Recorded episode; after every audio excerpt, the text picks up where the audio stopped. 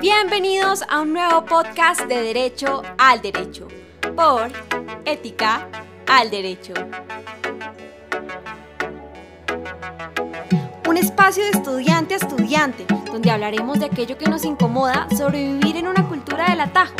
cosa que a los abogados nos afecta, por supuesto. Bueno, buenas tardes, buenos días, buenas noches a todos los que nos están escuchando. Bienvenidos a otro podcast del Derecho del Derecho por parte de Ética al Derecho un grupo que suele hablar de los dilemas éticos que solemos enfrentar en nuestra vida cotidiana como estudiantes de derecho y también de los que algún día enfrentaremos cuando empecemos a ejercer del ejercicio de la abogacía. Eh, me presento, soy Germán Nicolás Martel, estoy en primer semestre de la carrera de Derecho en la Pontificia Universidad La Javeriana y seré el moderador de hoy del podcast. Eh, hoy nos acompaña Violeta Brock. Violeta, ¿cómo estás? Hola a todos, em, estoy muy bien, muy feliz de estar en otro podcast del derecho al derecho. Me parece que este tema que vamos a hablar de hoy, em, pues hoy es muy importante y pues nada, estoy feliz de, de poder participar. Ok, muchas gracias Violeta. También tenemos la presencia de Gabriel. Gabriel, ¿cómo estás? Germán, muy bien, muchas gracias. ¿Cómo van? Al igual que Violeta, también muy feliz de estar aquí con ustedes. Me parece importantísimo que abramos estos espacios como abogados y pensemos desde el punto de vista ético eh, todos aquellos dilemas a los que se enfrenta la sociedad colombiana. Muchas gracias. Ok, gracias Gabriel. Eh, Sebastián, ¿cómo estás? ¿Qué tal Germán? Hola Violeta, hola Gabriel. Muchísimas gracias por la, por la invitación. Ahí los he estado escuchando recientemente. Me parece una iniciativa muy interesante, entonces muchísimas gracias por la invitación. Bueno, y para los que no sepan, pues tanto Violeta como Gabriel son estudiantes de pregrado de Derecho y Sebastián tenemos la fortuna de tener un abogado javeriano y también profesor de la misma universidad. Estamos muy felices de que estén acá participando en este podcast. Y bueno, ya entrando en el tema, eh, hoy queremos hablar un poco de lo que ha pasado en Colombia en este último mes a raíz de la muerte de Javier Ordóñez, la lastimosa muerte del abogado, pues futuro abogado, que ha causado varias manifestaciones, varias protestas y que de cierta manera ha cambiado un poco cómo los colombianos estaban pensando, cómo los colombianos estaban actuando y ha dejado muchas consecuencias, como lo acabé de decir. Entonces, en base a esto, eh, hay algunas estadísticas que les quería compartir y es que desde el día de la muerte de Javier Ordóñez, según CNN, entre las protestas y pues, las vandalizaciones que han habido, por ejemplo, han habido un poco más de 400 heridos. Y esos 400 heridos no crean que solo han sido eh, de la población colombiana, civiles normales, sino más de 190 policías han sido agredidos y 13 personas han muerto desde los días que pasó lo de Javier Ordóñez. Pues también, como saben, la alcaldesa pidió disculpas en un evento. Y bueno, ya teniendo esto en cuenta, eh, el impacto que ha tenido todas estas manifestaciones, yo les quería hablar, eh, preguntar un poco sobre cuál es el papel que ustedes tienen respecto a esto teniendo en cuenta nuestro perfil como abogado, eh, ustedes apoyan este tipo de protestas o protegen la, institucionalidad. Cabe aclarar que pueden proteger las instituciones y rechazar a los corruptos o integrantes que degradan dichas instituciones. Entonces quisiera saber, por ejemplo, el punto de vista de Gabriel, de Gabriel, perdón. ¿Qué opinas frente a esta pregunta? Eh, claro, Germán, digamos que apenas soy un abogado en formación, pero yo creo que nosotros como abogados no necesariamente debemos velar por lo que sea institucional, sino por lo que sea justo. Puede haber una institución, digamos, legítima, pero sus integrantes, por ejemplo, no velan por la justicia y por los intereses de los ciudadanos. Entonces, como ciudadanos e incluso más como abogados, tenemos un deber de respetar y acatar la Constitución y las leyes. Y en ese sentido, cualquier forma de violencia no puede estar respaldada por los profesionales del derecho. Ni la violencia y el abuso del poder policial, ni la violencia y respeto a la Constitución y las leyes por parte de la ciudadanía. Digamos que la solución está precisamente en el artículo 37 de la Constitución Política, que es la protesta pacífica. Los derechos tienen límites y el derecho a la protesta no es la excepción. Si los ciudadanos hicieran un ejercicio responsable y respetuoso de sus derechos, pues las causas loables que los hacen salir a marchar quizás serían tenidas en cuenta en mayor medida por los gobiernos de turno. Digamos que esa es una opinión preliminar y creo que los abogados sí estamos para velar por la justicia más que por la institucionalidad. Ok, Gabriel, perfecto, muchas gracias. Eh, Sebastián, ¿qué opina usted al respecto? Bueno, hermano, muchas gracias. Yo, yo estoy de acuerdo con, con, Gabriel. Nosotros tenemos unas normas que rigen nuestras actividades y nosotros como, como ciudadanos cuando salimos a la calle tenemos que cumplir una serie de, de normas, pero tal vez un poco lo que yo quiero que discutamos el día de hoy es esas normas que están ahí, ¿qué papel están jugando? ¿Para qué? Y me voy a robar de entrada una, una, frase que me tocó leer en primer semestre de la carrera de Adela Cortina que me marcó, donde ella dice que nosotros tenemos que apuntarle como sociedades no a que la gente cumpla las normas por cumplir las normas, porque están ahí, simplemente por el susto a la sanción, por ejemplo, sino porque necesitamos que se entienda el porqué de las normas y en el momento en que nosotros podamos trascender y llegar a ese punto de hablar y de discutir y de entender el porqué de las normas y el porqué de las instituciones, vamos a poder llegar a un estado mucho más avanzado como, como sociedad. Entonces, un poco, yo, estoy de acuerdo con Gabriel, pero me gustaría que hoy habláramos un poco también sobre el por qué.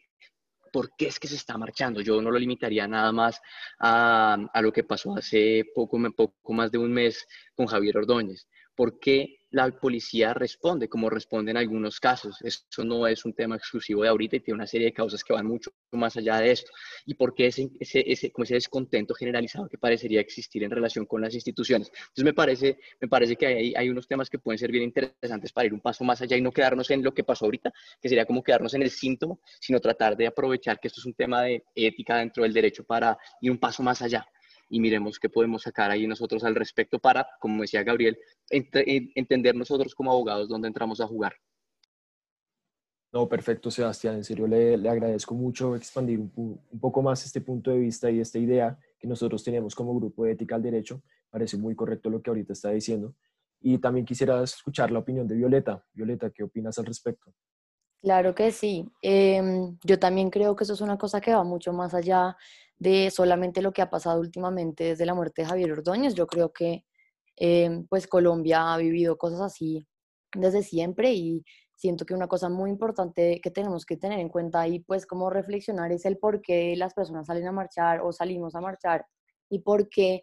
pues está ese descontento general en, en la población. Y yo siento que eh, como abogada eh, he tenido muchos como pensamientos encontrados, muchas opiniones encontradas al respecto y he encontrado esa respuesta de por qué marchar y por qué es importante eh, pronunciarse y por qué es importante actuar en los mismos textos de derecho. Entonces, eh, me acuerdo mucho el año pasado con las protestas del 21 de noviembre, que pues yo estaba muy confundida, como pues intentando saber cuál era mi posición política, cuál era mi lugar y cuál, cómo era mi lugar para poder actuar y me acuerdo que encontré la respuesta en uno de los textos de CIES de Derecho Constitucional sobre qué es el tercer estado, hablando de cómo el poder constituyente eh, se crea al comienzo como eh, pues de las poblaciones para crear la constitución y poder realmente crear reglas que mantengan el orden entre las poblaciones. Em, y me acuerdo mucho que había un pie de página en ese libro que hablaba de cómo el poder constituyente se acaba y mucha gente cree que una vez existe la constitución, el poder constituyente, que es el pueblo, pues deja de existir. Y ese pie de página decía algo muy chévere que todavía guardo y todavía recuerdo con mucho cariño y era que el poder constituyente no se acaba, sino que se canaliza y se queda ahí dentro del pueblo esperando que haya algo, alguna situación o algo que, los, que, los, que les permita a estas personas manifestarse y realmente pues garantizar que ese contrato social siga existiendo. Entonces, pues me parece súper chévere hablar de eso, de cómo el pueblo pues es realmente el origen de toda la legalidad y de por qué las normas existen, por qué están ahí para protegernos, como las instituciones también, y a partir de esas cosas ver pues cuáles son los problemas y cuáles son como realmente esas cosas que nosotros como abogados y como personas y como colombianos pues tenemos que hacer un intento de corregir o de esclarecer más bien. Perfecto, Violeta, muchas gracias por tu aporte. Eh, tienes mucha razón, es muy complicado acá como nosotros abogados que también queremos defender nuestro país que también queremos a veces defender nuestra constitución, la institucionalidad, eh, podemos encontrar varios sentimientos eh, mutuos que queremos saber qué vamos a hacer con ellos, cómo sería la mejor manera de actuar. Em, y bueno, partiendo de esto, también quisiera hacerles otra pregunta y que esto sí quiero que un poco más sea debatible y es, por ejemplo, que si no se nos están otorgando nuestros derechos, y no lo estamos logrando a través ni del diálogo ni de consensos. Eh, debemos encontrar otra alternativa y acá me gustaría citar un poco lo que dice von Inering, en Lucha por el Derecho y es que él dice textualmente, eh, creo que en su capítulo 2 o en el capítulo 3, es hay que buscar todos los medios, los medios posibles para atacar las injusticias. Entonces quisiera saber, Sebastián, ¿qué opina usted al respecto de esto? Esa me, pregunta, me parece una las preguntas más, más complejas, sinceramente, porque definitivamente cuando, cuando surgen todas estas manifestaciones bajo la, bajo, digamos, una canalización de violencia, se vuelve muy complicado tratar de ver lo que está detrás. Y por eso mi llamado desde el comienzo es a mirar qué es lo que está ahí detrás. Pero tal vez, como, es como lo comentaba Gabriel, tal vez cuando ya nos vamos a, a, la violencia, sea cual sea el bando, me parece a mí que se empieza a perder un poco el sentido del mensaje. Pero entiendo también que hay un descontento que, como decía Violeta, lleva décadas en este país, eh, donde respetar a las instituciones es muy complejo cuando los estudiantes mismos sienten que las instituciones rara vez están ahí para ellos, o que hay muchos casos, más bien, corrijo para no generalizar, cuando hay ciertas ocasiones en las que las instituciones no funcionan bien, entonces también surge como esta, esta, este, esta, esta, tensión de, para los estudiantes de decir, pero yo por qué voy a tener que acatar este canal institucional, si es que este canal institucional yo lo veo, lo veo podrido un poco, digámoslo, digamos así, una forma muy, muy informal. Entonces me parece que, me parece que esa pregunta es una pregunta muy difícil y y sobre todo si nosotros la llevamos al extremo en el que ya sentimos que no tenemos otra salida sino acudir a esa forma de atacar las injusticias, como leía usted, Germán. Entonces, pero yo sinceramente siento que todavía estamos un poco lejos de tener que llegar necesariamente a ese, a ese extremo, porque yo siento que nosotros todavía tenemos por agotar una serie de vías institucionales que no son solamente, no están solamente en cabeza de los, de los marchantes, llamémoslos así, es el Estado el que también tendría que crear estos espacios, espacios efectivos donde realmente se logren estos, estos espacios de comunicación, eh, porque, y, y, tal vez aquí quisiera traer un par de ejemplos que, que me estuve robando de alguien con el que comenté estas, estas ideas, eh, una persona me, me, hablaba mucho de los casos en países como la India o como Estados Unidos, donde la resistencia no violenta terminó siendo mucho más efectivo en otros casos que, que la misma resistencia violenta. Y, va, y uno puede ir a mirar anécdotas de cómo fue toda la lucha de independencia de Gandhi en la India o cómo fue todo el movimiento eh, racial en los Estados Unidos con Martin Luther King Jr. Y fueron movimientos caracterizados por el simbolismo, fueron movimientos caracterizados por, eh, por los mensajes que se estaban tratando de transmitir. Y eso me encantó de la marcha del 21 de noviembre de la que hablaba Violeta. O sea, nada más bonito que saber que hay algo que se tiene que mejorar y asomarse por la ventana y sentir que todas las personas alrededor estaban con una cacerola golpeando por la ventana reclamando un país distinto. Eso tiene un, un, mensaje que es muy, muy fuerte. Te siento que desafortunadamente la violencia termina haciendo que se disipe muchas veces ese mensaje y me parece a mí que en muchos casos es difícil atribuirle la violencia a las mismas personas que están marchando. Yo también he salido en ocasiones, y ya con esto termino esta, esta intervención, yo he salido también a marchas y he visto cómo los estudiantes son los primeros en tratar de contener la violencia al interior de las marchas. A los estudiantes que salen a marchar no les gusta que haya esa violencia que empaña lo que ellos están tratando de decir. Entonces, digamos, ahí yo creo que hay, hay, hay, hay distintas formas de ver ese tema que en mi opinión nos evitan todavía tener que llegar a un estado de violencia, eh, pues que desafortunadamente en mi opinión termina nublando un poco el, el, mensaje, pero entiendo también que cuando uno siente que eh, casi que, que, que, las puertas se están cerrando alrededor de uno y no hay otra alternativa, pues es, es muy complejo. Y yo creo que ahí, por ejemplo, me parece interesante escucharlos a ustedes también. Sí, digamos que yo tengo algo que aportar y es que después de escuchar a Violeta, que mencionaba Sieyes y a Germán que mencionaba Boyering, yo también estuve reflexionando y es que el derecho, por lo menos idealmente, es el paso de una sociedad que hacía valer sus derechos a través de la guerra y la violencia a una sociedad que hace valer sus derechos a través del diálogo. Y el derecho está para restablecer la paz jurídicamente quebrantada, está para ponerle freno al abuso de las autoridades. Entonces, se pasa así de la guerra a una sala de audiencias en donde un tercero facultado por la Constitución y la ley, que es un juez, se encarga de restablecer derechos y de asignar obligaciones. Pero, ¿qué pasa cuando eso no es así? Cuando el derecho, digamos, no logra ese objetivo. Se recurre a la violencia y entonces el problema se traslada, o no, no de manera absoluta, pero se traslada de un escenario netamente jurídico a un escenario puramente social. Las protestas se generan por múltiples razones, por una crisis institucional, por resentimiento social, por la realidad violenta, digamos, en la que el gobierno es incapaz de proteger a los ciudadanos. Y a eso yo quisiera sumar una cosa muy interesante y es que las redes sociales en la actualidad son el escenario perfecto para incendiar un país. Estados Unidos incendió por el video de Floyd, en Colombia pasó lo mismo entre el 9 y el 14 de septiembre por el video de Javier Ordóñez. Yo creo que en parte eso está acabando con el orden de las cosas. La difusión masiva creo que hace que todo el mundo se entere en un segundo de cualquier cosa y que muchas veces la información llegue tergiversada. Digamos, los videos y las imágenes pueden mostrar algo que parece, pero que no es. Siempre llevan a que la gente prejuzgue, y ese es el peligro, que el prejuzgamiento muchas veces viene acompañado de vandalismo y de violencia.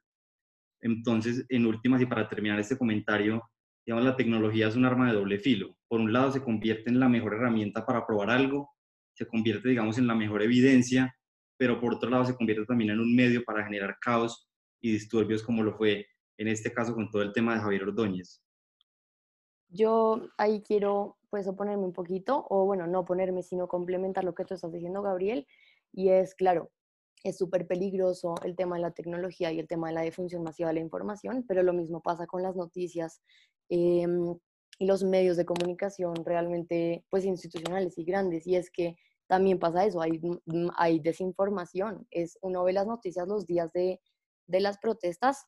y pasó en Estados Unidos con las protestas de ahorita por el movimiento de Black Lives Matter y pasó ahorita también con Javier Ordóñez y desde el año pasado en todas las protestas y es que uno prende las noticias y dice vándalos, eh, vándalos, no sé qué, vándalos, eh, pusieron grafitis en el Transmilenio, vándalos, todo y no muestran realmente pues cuáles son los otros lados de la protesta, que es lo que dice Sebastián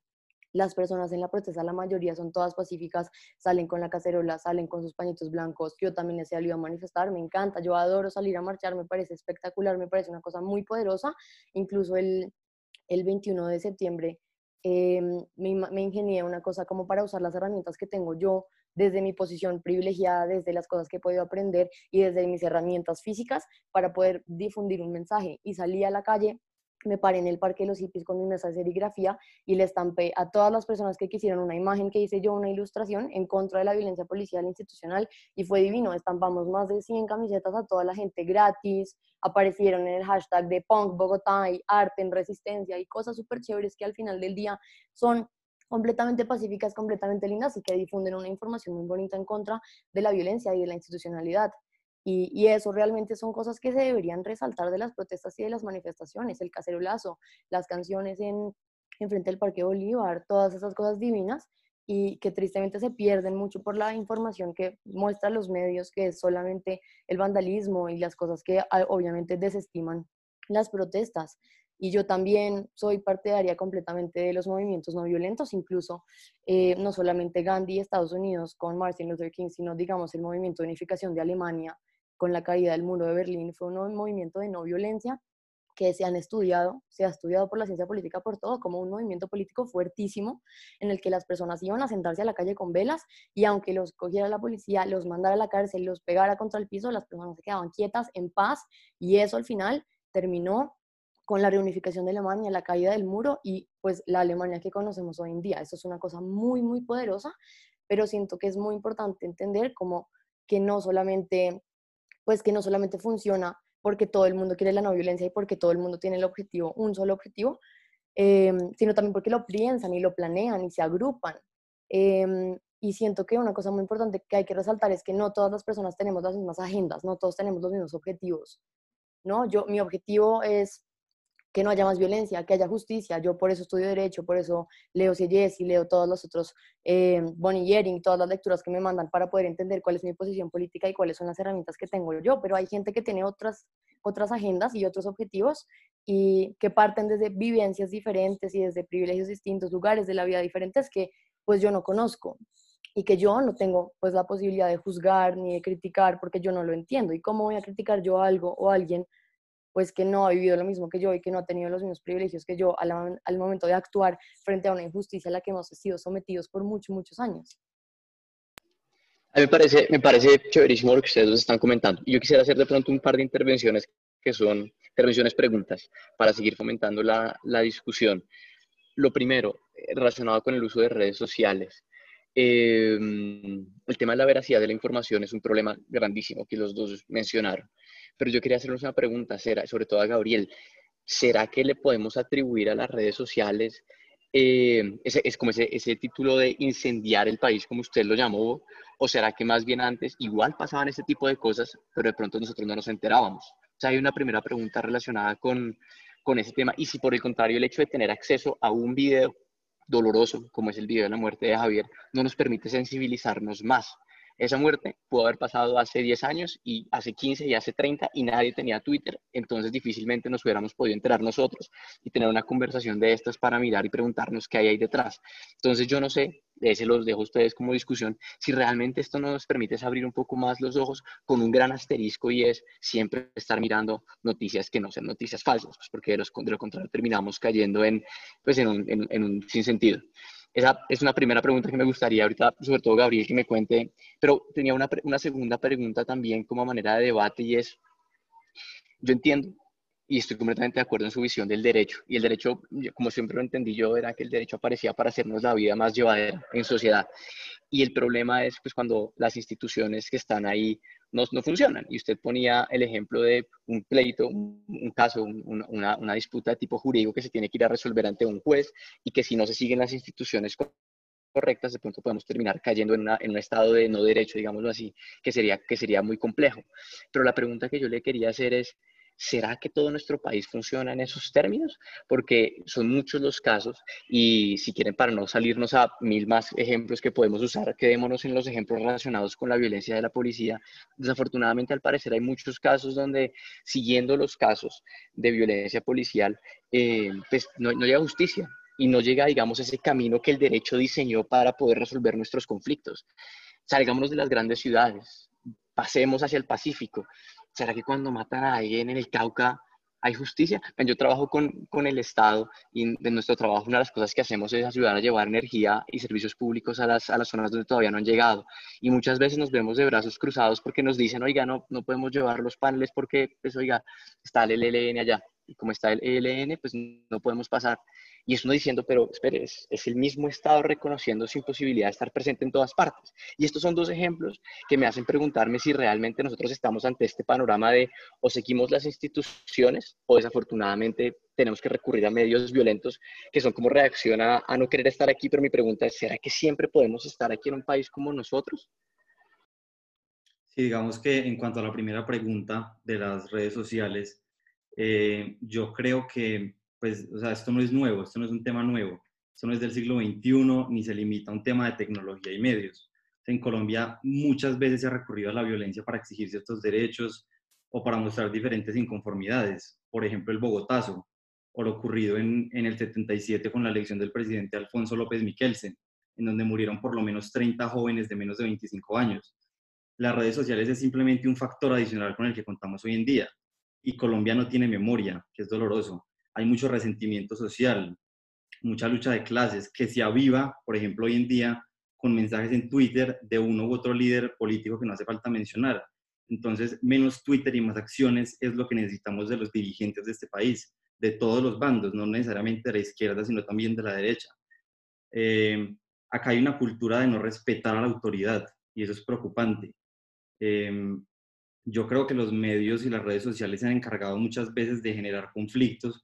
por ejemplo, ahorita leí una noticia en el tiempo en el que mencionaban un informe de las autoridades que decía que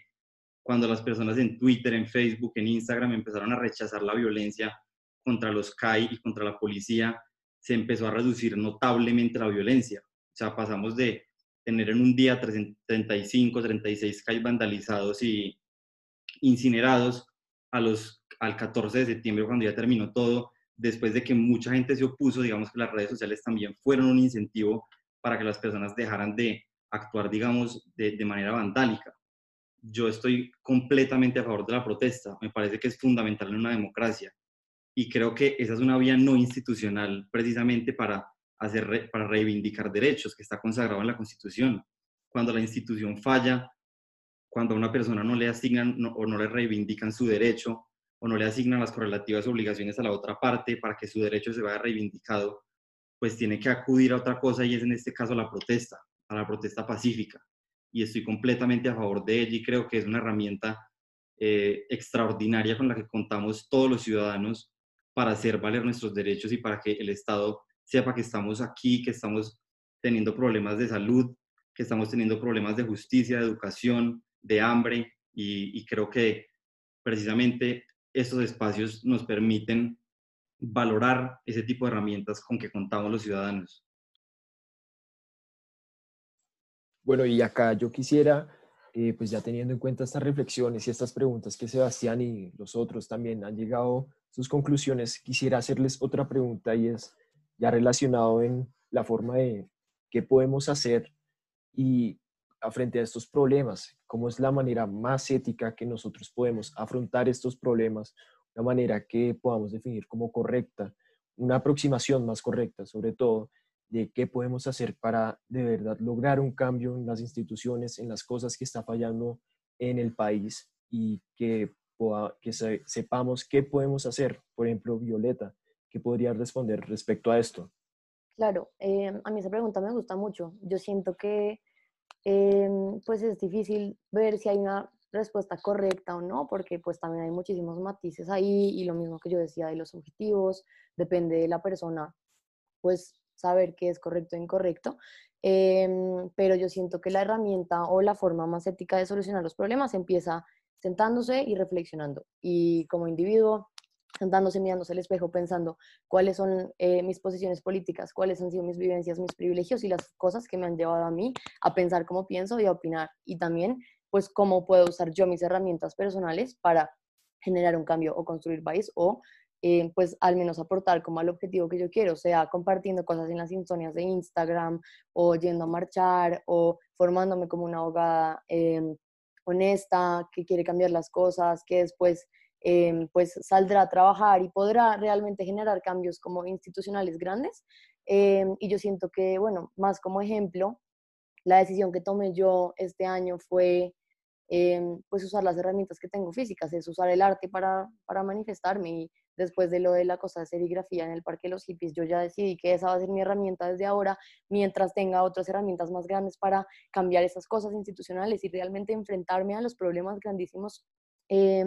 pues como estructurales y, e indirectos a los que nos vemos nosotros pues sometidos. Em, y pues esa es la mía, porque mi objetivo es difundir información, mi objetivo es que la gente sepa em, pues cuál es el problema, que de pronto les parezca súper chévere tener una imagen mía en su camiseta, entonces vayan al parque los hippies a estampar y ya, aunque no salgan a marchar o aunque no pues estén de acuerdo siquiera con, con las protestas, pero saben como realmente conseguir gente que oiga, que mire, que mire la imagen, que difunda, que se ponga la camiseta después, que salga con el mensaje y,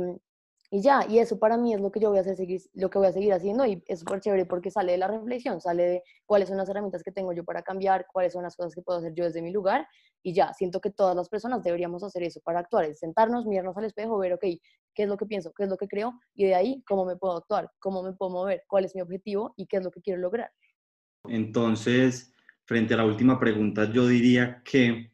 estamos todos de acuerdo en que, digamos, lo que pasó con Javier Ordóñez fue un pésimo operativo con el lamentable resultado de un ciudadano fallecido por dos uniformados en acción e intención equivocada. Pero entonces acabaremos la ciudad y la institución por ellos. Y aquí, digamos, hago unas preguntas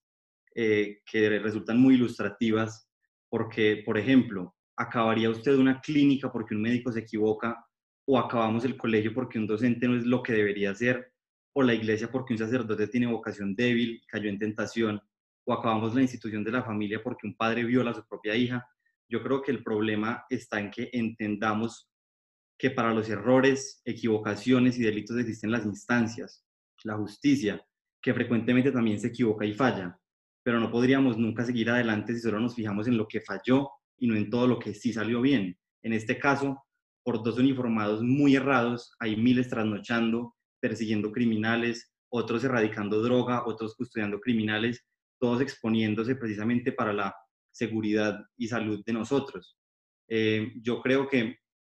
la violencia en las protestas revela el desprecio absoluto que como sociedad tenemos por lo público y es preocupante. Lo que los romanos precisamente llamaban la res pública, que no es otra cosa que la cosa pública. El colombiano no siente que lo público le pertenece, no es consciente que al afectar lo público está afectando a la sociedad en general, está privando a los demás de lo que les pertenece a ellos. Entonces yo creo que tenemos que dejar de pensar que la, protesta está mal, porque la protesta es perfecta, está bien, pero tenemos que utilizarla de la manera correcta y tenemos que hacer uso de los derechos con los límites que la Constitución y que la ley ha establecido para esos derechos. Entonces esa es mi conclusión y creo que estoy muy en la línea de, Violeta, que tenemos que también ser autocríticos y pensar primero qué es lo que queremos para nuestro país para poder actuar.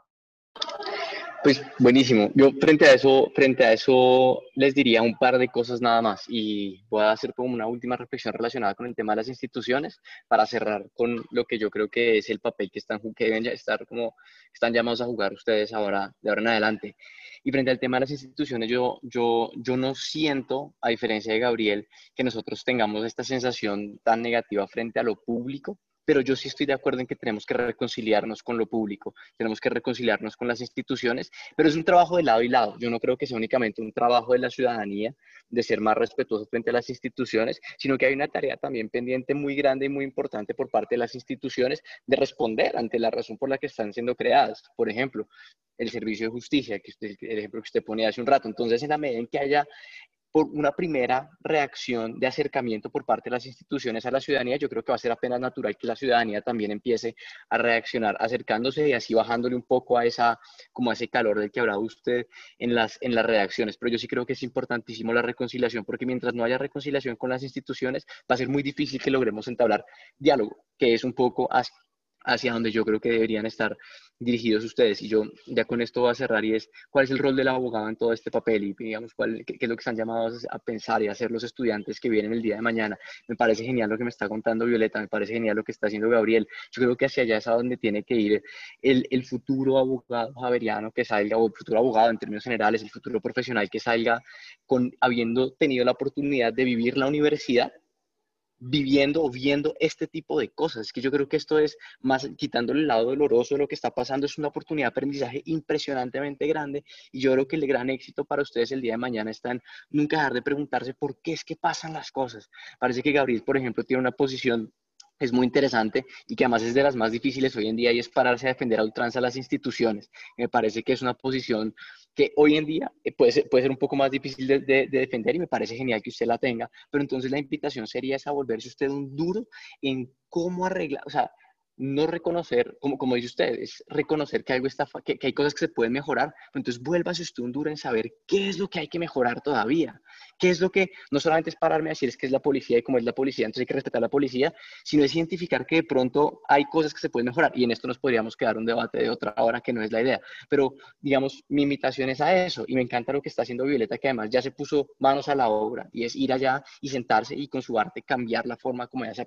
se aproxima a este deseo de cambio entonces, un poco mi invitación sería esa. Y un paréntesis ya para terminar, y se los digo, yo se los digo siempre a mis estudiantes cuando termino semestre, Germán, no le voy a contar a los de micro este año porque eso es parte del discurso final y es, a la mayoría de ustedes van a salir a competir con computadores con temas de machine learning y de inteligencia artificial que hacen lo que ustedes van a hacer como paralegales y lo hacen en la mitad del tiempo y lo hacen a la mitad del costo. Entonces, el abogado no tiene que quedarse ese, bueno, tengo que volverme un crack haciendo contratos y tengo que volverme un crack analizando pruebas en un expediente. Eso ya la tecnología se lo va a comer siempre, siempre, siempre estén metiéndoles el criterio de lo que ustedes están viendo para volverse unos profesionales en un país que realmente necesita que haya gente como ustedes sacando esta vaina adelante. Entonces, esa sería como la, la, conclusión mía. Y de nuevo, felicitaciones a ustedes por,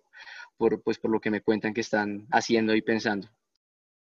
Eh, yo también quiero concluir así ya súper chiquito. Em, mi invitación sería más que todo a informarnos, a ver cuáles son las cosas que existen, cuál es la información que está a nuestro alcance y a partir de eso tomar nuestras decisiones, entender qué es la violencia, entender cómo se perpetúa la violencia, entender las diferencias de los diferentes tipos de violencia y cómo se pueden combatir, todo ese tipo de cosas que son muy importantes al momento de eh, desarrollar un criterio político y un criterio de acción en cuanto a todas las cosas que están pasando y pues a lo que estamos hablando en este debate. Eh, y ya, y entender también que pues hay cosas y hay personas que tienen diferentes agendas que nosotros y que no necesariamente están mal. La cosa que en la psicología se llama la diferenciación, que hay personas que tienen diferentes valores, diferentes principios, diferentes ideas del mundo y que son completamente válidas y igual de respetables a las mías y ya, no caer en generalizaciones y ya, desde nuestras posibilidades, desde nuestro punto personal y de nuestras herramientas, actuar y movernos en pro de lo que nosotros como individuos queremos construir. Bueno, ya les agradezco mucho a los tres por haber participado en tan debate.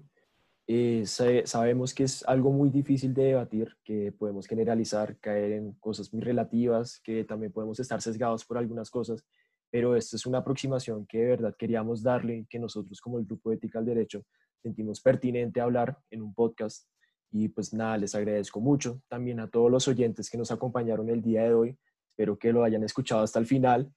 Y pues nada, esperamos verlos muy pronto. Les agradecemos nuevamente por su tiempo, por escucharnos, eh, por eh, demostrar que nuestro discurso es importante y nosotros estamos demostrando por qué esto es importante, por qué ética al derecho es algo importante no solo para solo los que están en el grupo, sino para el resto de personas del pregrado de derecho y abogados de hoy en día. Entonces, nada, un saludo muy grande y los esperamos en el próximo podcast.